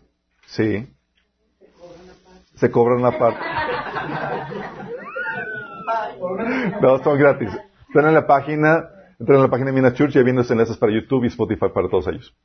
¿Por qué sanidad emocional? Porque vas a tener que cerrar toda vulnerabilidad emocional que tengas y heridas que te expongan al pecado sexual, como les había comentado. Oye, estás hambriento emocionalmente y no te puedes satisfacer en Dios porque tienes heridas, vas a querer satisfacerte con personas. Y eso te va a llevar a la promiscuidad, ¿sí? Por la necesidad emocional que tienes. Vas a tener que también sanar las heridas, situaciones que te, de pecados o de heridas que te ocasionó tu mamá o eh, tu pareja y demás que te llevan a situaciones, por ejemplo, de, de homosexualismo y así. Mente renovada, crucial para, para vencer el pecado sexual. ¿Por qué? Porque vas a tener que aprender a administrar tus pensamientos. ¿Cómo poner un portero, un agente aduanal que pide el pasaporte a todo pensamiento que entra en tu mente? No puedas poder, aunque lleguen a tu mente, no puedes mantener o no puedes entretener un pensamiento que no venga de Dios. Vas a tener que administrar tus pensamientos y saber cómo ganar la guerra en la mente. Y es tan amplio este asunto que no todo lo puedo explicar en, esto, pero vas a tener que chutarte el taller de mente renovada. Sorry. Querías un, algo más sencillo. Vas a tener que sanar tus heridas porque hay pecados sexuales que son, tienen su raíz en problemas emocionales. Vas a tener que aprender a renovar tu mente, administrar tus pensamientos. Vas a tener que chutarte el taller de mente renovada. Y vas a tener que liberarte. Típicamente hay posesión demoníaca, chicos. Vas a tener que deshacerte de objetos de contacto, liberarte de demonios de inmoralidad sexual que abren puertas. Y es aquí donde quiero hacer énfasis en cuanto a la distinción entre perturbación y posesión demoníaca, chicos. ¿Se acuerdan qué, qué era, cuál es, qué se distingue entre perturbación y posesión demoníaca? Perturbación, ¿qué es? Fuera de ti, demonios fuera de ti que te están metiendo pensamientos. Ok, tienes voluntad, así es. Te meten pensamientos o sentimientos, chicos. Sí. Posesión demoníaca entonces es dentro de ti. Hay demonios dentro de ti controlando algún área de tu vida. Sí. Viven dentro de ti, tienen la libertad de entrar en ti y te dicen quítate en esta área y controlan algún área. Pueden ser demonios de, de enojo, de eh, borrachería, ¿cómo se dice? De alcoholismo, perdón.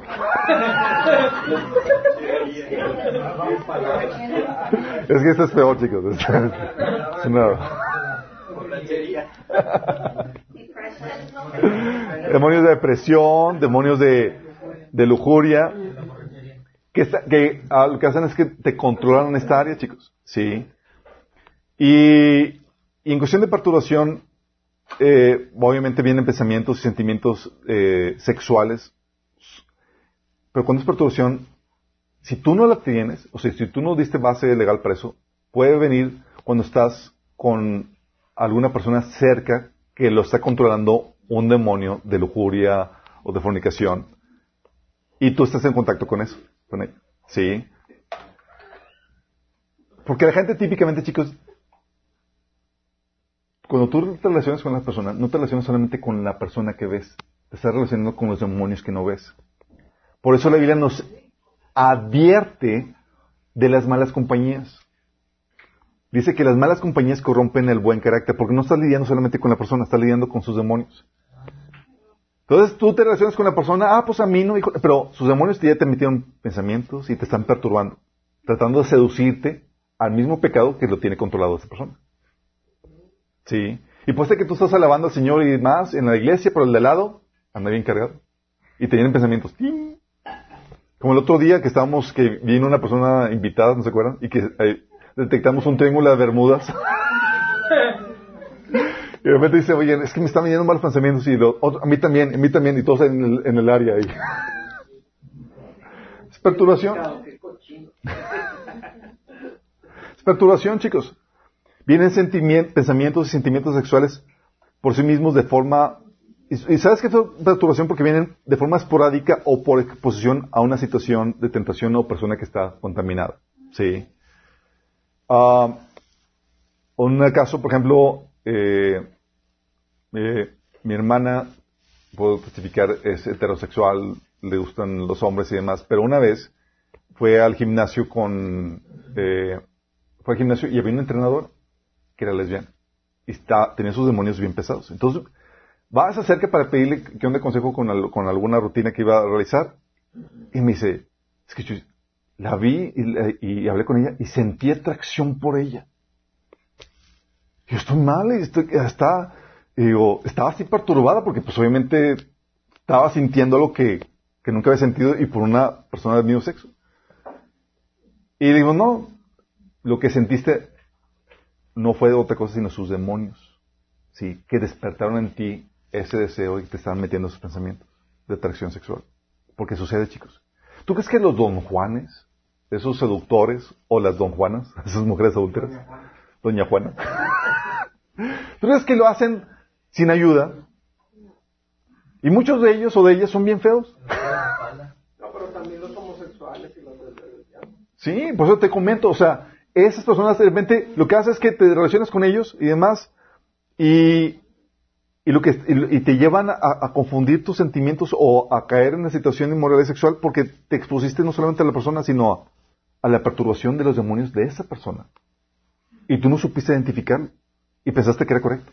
Y muchas personas caen en lesbianismo y demás porque se juntaban con una chica de lesbiana y demás y, y, y los demonios estaban actuando. Sí. Y despertaban sentimientos y demás. Sí. Tenemos el caso, por ejemplo, de, un, de un chavo que era heterosexual, con familia, hijos y demás, pero que frecuentaba por, amistades y por trabajo que hacía a bares gays. ¿Tú crees que no había perturbación ahí? Obviamente había estaba súper expuesto, no era cristiano y demás, y después de tener una vida completamente heterosexual, deja a su esposa, sus hijos, para irse con, con de ellos. Sasquatch, exactamente, chicos. ¿Por qué? Porque estaban expuestos a perturbación demoníaca. Y tú tienes que saber cómo lidiar con el aspecto de perturbación, así como el aspecto de posesión, chicos, porque hay pensa, tú distingues la posesión porque la perturbación sí solamente son esporádicos cuando estás en el contexto o en la persona o el lugar donde están esos demonios. Sí. Pero la posesión, chicos, son pensamientos de inmoralidad sexual incontrolables todo el tiempo. Y ya tienes una voluntad esclavizada al pecado sin victorias. Estás atado por completo. Sí. Y se abren los, los, los pecados sexuales, eh, se abren los, demonios de, de, de inmoralidad sexual, se abren las puertas por continuo pecado repetitivo, por, que, por fornicación, por pornografía, por herencia. Oye, tenías una mamá don Juan así inmoral sexual o un papá eh, inmoral, tienes que romper con ese linaje, sí, con esas maldiciones. Se heredan los demonios, chicos. Ah, sí, se heredan. Se hereda el poder o la influencia de, de un espíritu sobre la descendencia. Así como Abraham heredó la influencia espiritual de Dios sobre su descendencia, así para mal también, chicos. Sí. Y eh, tienes, ah, tienes que romper con eso. En el taller de liberación te enseñamos cómo romper con esas cuestiones. Hay personas que, por ejemplo, que fueron contaminadas de, por demonios, por, herencia, o porque fueron concebidas en una orgía, chicos. Un caso, un niño de unos 4 o 5 años, súper sexoso el, el- el niño. O sea, todo lo tomaba doble sentido, eh, era eh, expresiones eh, muy sexuales, lascivioso y demás para con mujeres y demás, y era como no normal en ver un niño tan pequeño actuar así. Al tal punto que sus papás fueron con un consejo cristiano y dijeron, oye, tenemos esta problemática con su hijo, no sabemos por qué, por qué está pasando eso. Y empezaron a indagar, bueno, qué onda con el trasfondo y demás, y resultó que el niño fue concebido en una orgía. ¿Y qué crees? Pues, con todo y demonios. Lo liberaron y volvió a ser un niño normal. No, empezó a Empezó a ser, exactamente, empezó a ser un niño normal. Sí. Entonces tienes que chutarte el taller de liberación para poder vencer en esta área. Heavy. Y vas a tener que también chutarte el taller de desintoxicación sexual para que sepas las normativas que Dios estableció para esto. Sí. El, el, el homosexualismo, no es una conducta que Dios apruebe. Eh, ¿Tú crees que todos los, los homosexuales o lesbianas tienen un demonio? No, no todos tienen un demonio. Ya investigué. Algunos tienen Ah. No, no, no, no. No, muchos, acuérdate que eh, eso lo vamos a ver en la siguiente, en el siguiente episodio, chicos. Eh, pero hay varias raíces. Hay situaciones de heridas emocionales, por ejemplo, que el papá quería un, una, un niño y, era, y resultó ser una niña y quedó impregnado en su, en su, en su corazón el nacer con el, con el sexo equivocado. Y no hubo demonio ahí. Es una cuestión de herida emocional. No sé, que Pero no, una vez que ya empieza a relacionarse con otros homosexuales, no necesariamente. Entonces, la persona puede tener ya pensamientos de, de- de que soy del sexo incorrecto, no por una cuestión de, de, de posición demoníaca, sino por cuestión de, de- heridas. Entonces puede ser cuestiones emocional, por cuestión de, de posesión demoníaca, ¿sí? O por, cues- por cuestión de perturbación que de repente sintió lo que pasó con mi hermana con esta, con esta, con esa chica. Sí. Qué heavy, ¿no? Um, también, entonces vas a tener que poner en práctica todas las herramientas del discipulado. Digo, primero las del primer parte. Vas a tener también que, vas a necesitar un ayuno de cosas estimulantes, chicos, sexuales. Una desintoxicación. ¿Por qué? Porque, o sea, estás, has estado viviendo, estás viviendo una lucha frontal contra toda la cuestión sexual, de moralidad sexual, y tú quieres salir de ese pecado, olvídate películas seculares, chicos. Vas a que dejar un, un periodo de tiempo ayuno de películas seculares, ayuno de canciones mundanas, ayuno de amistades que no, no edifican, ayunos de programas de televisión, programas de- porque aún hasta los comerciales y, tele- y programas normales, chicos, ya, ya están bien, sí, y los TikToks, olvídate de eso, sí. Eh, y también ayuno de relaciones con el sexo opuesto que te, que te están supliendo necesidades emocionales.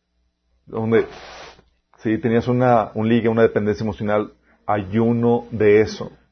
Vas a tener que, no va a ser por, por, por siempre, pero en esto, en lo, que, en, lo que restauras tu dominio propio, vas a tener que cortar con eso. Vas a, tener, vas a necesitar un tiempo de alimentación exclusivamente espiritual. Sí, va a ser como una especie de retiro, donde vas a abocarte completamente a la lectura y memorización de la palabra, a tiempos de alabanza y de adoración, un tiempo devocional. O sea, te vas a querer llenar de Dios. Sí, lo vas a requerir. Tiempos de ayuno y oración. Um, es aquí donde, donde, si ya sanaste las heridas, chicos, si ya te liberaste, si ya administraste tus pensamientos, pero como quiera hay caídas y demás, porque hay debilidades, típicamente es tu naturaleza pecaminosa. ¿Vamos? Pues ya descartaste problemas emocionales, problemas de, de posición amoníaca, problemas de mención de la mente.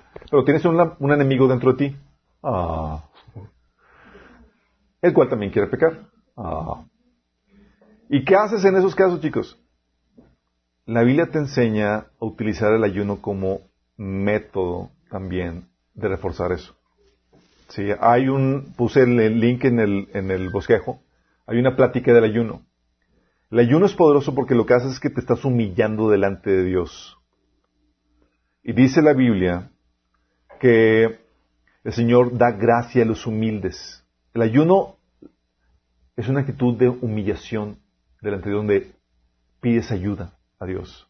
Donde, Señor, no puedo. El Señor dice, Dios se pone a los orgullosos, pero da gracia a los humildes. Así que humíllense delante de Dios. Y el ayuno es una forma de expresar ayu- este- esta humillación delante de Dios. En la plática de- del- ayuno hablamos a, detalle esto. El pasaje que, les leí es Santiago 4, del 6 al 10. Ah, y aparte, pa- eh, el Señor te advierte que hay géneros de demonios que no salen sino con oración y ayuno. Hay victorias que solamente se consiguen con oración y ayuno, en pocas palabras. La Biblia dice en Sal- Salmo 34, 18 que Jehová está cerca de los quebrantados de corazón y salva los contritos de espíritu. Y lo que haces por el ayuno, chicos, es que te humillas delante de Dios. Y situaciones en mi caso donde ha habido situaciones de, de debilidad, tentación y demás, oye, el ayuno resulta un arma sumamente poderosa para poder vencer eso. Así impresionante lo que, lo que llega a ser en tu vida. Entonces, vas a necesitar un tiempo de, de alimentación sexual, digo, de alimentación espiritual. Ah, sorry, me traicionó. Sí. Bloopers. Todos. el pastor dijo. Oye. Alimentación espiritual. Alimentación espiritual, chicos. Es lectura, memorización de la palabra, alabanza y adoración, tiempos devocionales, tu tiempo de ayuno, tiempos de congregación, libros cristianos que inspiren y que edifiquen. Vas a tener que saturarte de Dios para salir de esa, de esa lucha. ¿sí? Obviamente, eh, el proceso de, de, ayuno de cosas del mundo y demás no es para siempre. Digo, es, es prácticamente posible, pero sí el inicio para poder salir de eso. Y vas a tener que establecer también un plan de guerra. Un plan de guerra. Tú sabes qué situaciones son las que te llevan a caer. Tú tienes que establecer mecanismos de, de, de oye, ¿cómo me, me, me protejo en esto? Vas a tener que poner cosas muy prácticas. Por ejemplo, establecer mecanismos de protección. Oye, un sencillo filtro para, la, navegación de Internet. Sí, son gratis. Filtro parental donde te bloquea todas las páginas de adultos y demás. Usar chaperón cuando sales. No están de moda, pero pueden volver a estar de moda. Tienes un hermano chiquito, asígnale la función de chaperón. Sí, oye, tienes debilidad y está, simplemente no pueden mantenerse firmes. El chaperón es maravilloso, chicos. Sí. Eh, evita situaciones en las que están solos. O sea, pon mecanismos. ¿Sabes qué? Porque somos débiles y demás y, ya hemos caído. Pon plan de guerra. Hay aplicaciones, por ejemplo, para, el, para, la, para la pornografía como Ever Accountable y demás, que lo que hace es que eh, la instalas y envía un reporte a una persona con la cual tú rendís cuentas de todas las páginas pornográficas que visitas. y eso resulta un medio efectivo para, para, porque sabes que si entras, le llega el chisme a la persona con la cual estás rindiendo cuentas. Que, sí. Um, y hay otras aplicaciones que te ayudan con eso. Eh, plan de guerra puede también ser eh, no solamente establecer mecanismos de protección, pedir ayuda simplemente, chicos. Una de las principales razones por las cuales el enemigo permanece venciéndote es porque es un pecado que lo mantienes oculto. ¿Sí? Y no sabes cómo lidiar, no, sabes, no recibes consejería, no hay suficiente información, nadie está orando por ti, y tú estás tratando de batallar porque, y aparte porque es un pecado vergonzoso y demás, y, y estás atorado con eso. Sí. Tan solo con sacarlo a la luz, para muchos ha sido suficiente para poderlo vencer. Sí. Oye, puedes pedirle ayuda a tu pastor. De hecho, este, no sé si conozcan a John MacArthur. Llegó con él una persona que estaba trayendo problemas con la, la pornografía y demás y que le, dice, eh, necesito que me ayude, ok, bueno, vas a tener un, va a hacer un reporte de todas las veces que caes en pornografía y nos vemos la próxima semana. Y, y se da la próxima semana y dice, ¿y reporte? No, no caí. Dice, ¿por qué? Dice, pues nada más el pensar que, que le iba a decir todo eso, yo, me mantuvo en línea. No, y el portero MacArthur. Digo, El general. Puedes pedir ayuda a, a, tu pastor, a un líder de jóvenes, eh, eh, obviamente siempre cuando sean del mismo sexo, ¿sí? Si estás casado, platica tu situación con tu esposo, con tu esposa. Platícalo. Y como mecanismo, es algo, una, es algo que, siempre se aconseja cuando los casados tienen ventaja de que pueden tener sexo hasta el hartazgo, chicos. Sí. Y a un punto donde, o sea, ya no, o sea, la estrategia de Proverbios 27.7, el hombre saciado desprecia el panal de miel. o sea, ya, por favor, sí. Pero el hambriento todo lo amargo es dulce. Dice, ¿cómo se fijó en esta? Está, está re fea. Estaba así de. Chicos. Es verdad. Y lo mismo pasa para con las mujeres. Hay un hambre emocional y el tipo re feo, pero le ponía atención, decía que le daba piropos y, demás y, órale. La misma situación. O sea, entonces, tienes la ventaja de, si estás casado, puedes tener sexo hasta el hartazgo. Puedes platicar, oye, estoy teniendo luchas. Como les platiqué, oye, yo tuve que decir a mi esposa, oye, por la situación que estamos viviendo de, de hay atracción sexual. Mi esposa y yo, pues tenemos una vida muy vertiginosa y no estamos pudiendo tener, eh, eh, dar tiempo para eso y eso me estaba cocinando las problemáticas y hasta que el Señor le fue con el chisme de un sueño, como les platiqué, ¿se acuerdan? Y gracias a Dios, Dios levanta la mano, eh, aquí hay una problemática y te levanta la mano y, y, y gracias a Dios que se atendió el asunto. Sí. Entonces, ¿puedes platicar este asunto con un hermano maduro? Obviamente, un hermano maduro en la fe y del mismo sexo. Es como que, a ver, una hermanita así como que... Ah, por favor, hay que aclarar, chicos, hay que aclarar.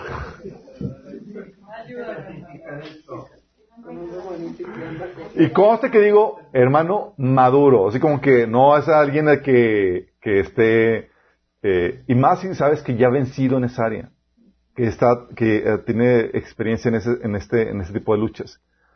Falta una columna. ahí. Falta una columna así con que consejeros acreditados para eso. Ah.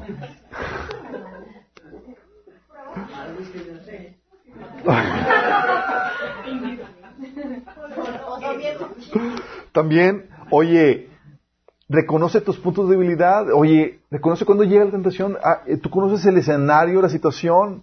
Oye, a veces llega de, de, de, de noche, de cansado. Y eh, eh, estando en una situación de noche cansado, sabes que. O llega eh, cuando estás relacionándote con un grupo de amigos. O cuando estás con tal chica. O, en tal ambiente. o tal- reconoce esas situaciones para poner estrategias para evitarlas. Sí. Para muchos es, ¿sabes qué? Mi celular. Ya cuando, pasando las 10, tengo que deshacerme de él porque sé que voy a hacer alguna, alguna travesura. Eh, incluso llega a tomar medidas radicales porque recuerda, esto no es un juego. Fíjate la hipérbole que Jesús utilizó para hacerte ver lo delicado que es esto.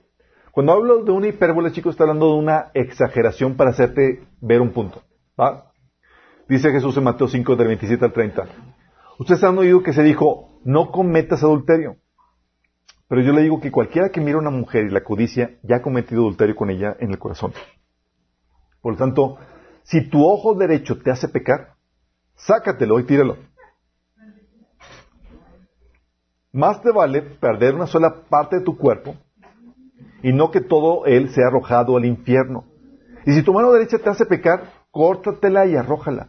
Más te vale perder una sola parte de tu cuerpo y no que todo él vaya al infierno. Fíjate lo fuerte el asunto. Está diciendo, toma medidas radicales. No solapes el- este pecado. Te puede llevar al infierno. ¿Sí? Y eso puede implicar medidas radicales como cortar con tu novio o con tu novia. Oye, es que la quiero, amo mucho. Sí, pero el tipo quiere tener sexo contigo y va a hacer hasta lo imposible para, para hacerte pecar. Y vale más tu, tu santidad y tu relación correcta delante de Dios que una relación que, que sí te satisface emocionalmente y súper guapo y demás, pero que te, te lleva al infierno. ¿Sí? O, oye, ¿sabes qué? El celular es el que te lleva a, a- a pecar. Cámbialo por uno, un, un- un- uno de maizoro. No ofendas. Oye, cámbialo por uno, un celular de funciones básicas con que tenga WhatsApp y las llamadas y, y una temporada, chicos. O sea, toma medidas radicales en ese sentido. Sí. O pues que no te paguen su plan y ya. o sea, que no se paguen los datos. sí. ¿Qué onda? y si no hay... Toma medidas radicales. O sea, haz, ves que ya aplicaste las medidas anteriores y no funciona, toma medidas radicales, pero huye de este pecado. No es un juego. Puede llevarte al infierno si no lo dominas. Si te das por vencido en él, si te entregas al pecado,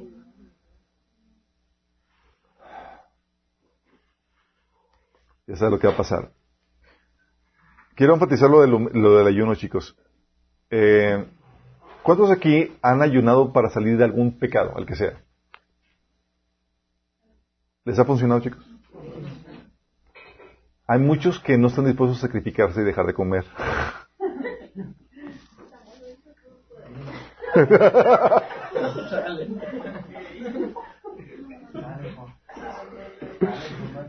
Déjame decirte, es muy efectivo, chicos. Y el Señor sabía, el Señor consideraba que el ayuno iba a formar parte de la vida cristiana.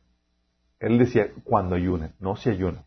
Cuando ayunen, lávate la cara y demás para que no te lo vean en el público. Porque sabía que lo vamos a requerir. Hay situaciones en donde vas a requerir que busques a Dios con toda la intensidad en humillación delante de Dios. Y el ayuno es una excelente estrategia para eso. Y el Señor estableció esas debilidades que hay en ti y Él no se paniquea por eso, chicos. Él permitió esas, la caída del pecado y el Señor ya resolvió eso. Sí. Y eso Dios lo utiliza para que lo busques con mayor ahínco, para que te, lo busques a Él y te ligues más a Él. Porque la única solución para vencerla, no solamente demonios, heridas y demás, sino la naturaleza pecaminosa que la cual no se te va, no se va a retirar sino hasta que ya tengamos el cuerpo glorificado, es nuestra relación con Él, el acercarnos más de Dios, sí, el humillarnos delante de Él y buscarlo en oración y, en ayuno. Vamos, tenemos una idea más clara de cómo vencer esto. Entonces no es tan sencillo, requiere mucha información y aplicar todo lo que vimos en el discipulado y aplicar esto que acabamos de ver. ¿Vamos? Cuidado, advertencia final. Dios no permitirá que prosperes en tu pecado sexual si es que eres su hijo. ¿Sí? va a permitir situaciones en donde Dios te va a levantar la mano. Y tú, no, Señor, yo no. Pues levante la mano. Así como les comenté lo del correo que realmente me llegó yo. Ok.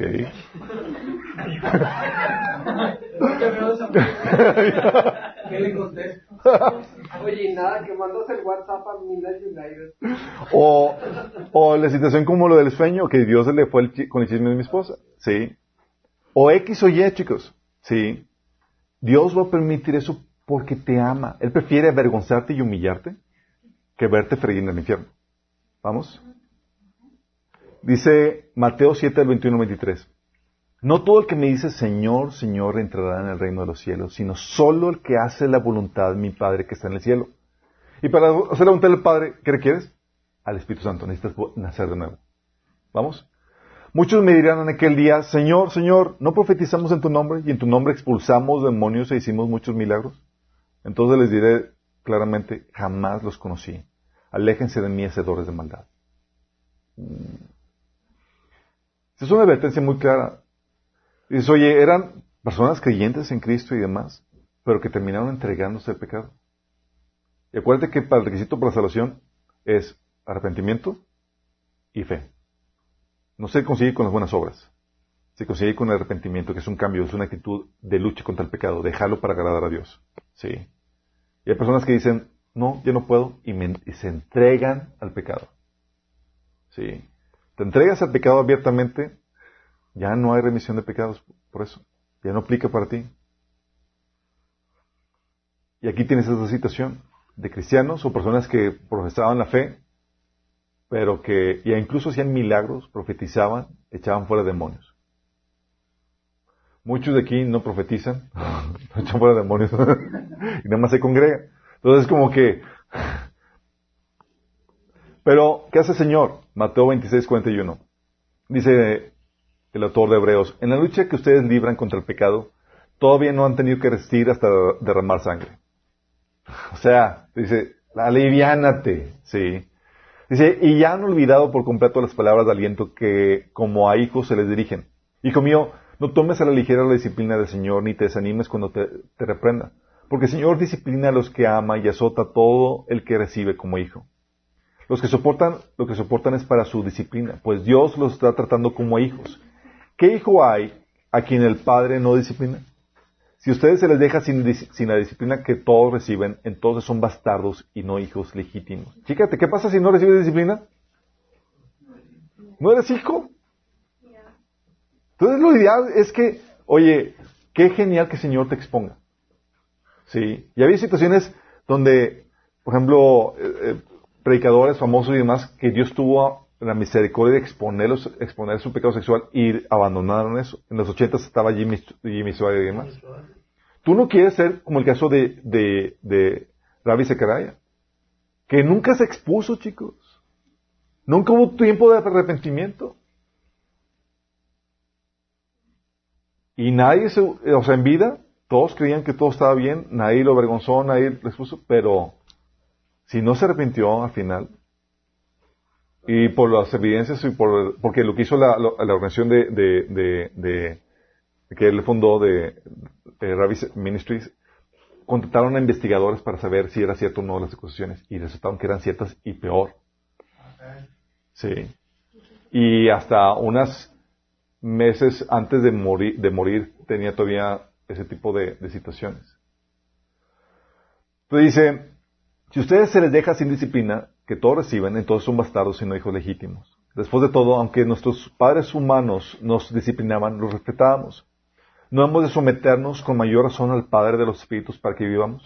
En efecto, nuestros padres nos disciplinaban por un breve tiempo como mejor les parecía, pero Dios lo hace para nuestro bien a fin de que participemos de su santidad.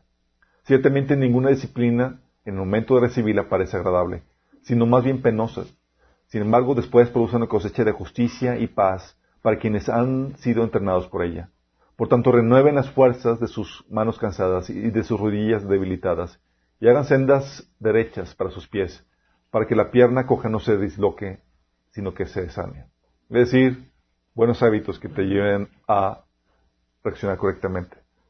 Entonces, pero esto te lo advierto, chicos, porque lo ideal es que, si estás batallando con eso y demás, no te expongas a que el Señor te exponga. Mejor agarra el pecado al toro por los cuernos empieza a declarar la guerra y aplica todo esto para que puedas vencerlo. Porque si te entregas a esto y eres su hijo, por amor a ti, Dios va a tomar medidas al respecto. Sí. Va a hacer algo para salvar tu alma. Y si no hace nada por ti y estás practicando este, el pecado sexual, arrepiéntete y conviértete genuinamente. ¿Tenemos una oración? Amado Padre Celestial, damos gracias, Señor, porque tú nos enseñas en tu palabra que si hay solución para el pecado sexual, Señor. Es un problema complejo, Señor, que requiere sabiduría, pero tú nos das la sabiduría y las herramientas que necesitamos para poder vencer, Señor. Y te ruego, Padre, que alientes a, al hermano o a la hermana que esté batallando con el pecado sexual, Señor, en su vida. Que pueda tomarlo en serio, Señor, y hacer uso de los recursos que tú nos das para que pueda vencer, Señor. Y que su lucha, su victoria, Señor, pueda ser de testimonio y de aliento para otros más que viven esclavizados del pecado sexual, Señor. Ayúdanos, Señor, a buscar esta santidad que tú, Señor, nos ordenas en nuestra vida. En nombre de Jesús te lo pedimos. Amén.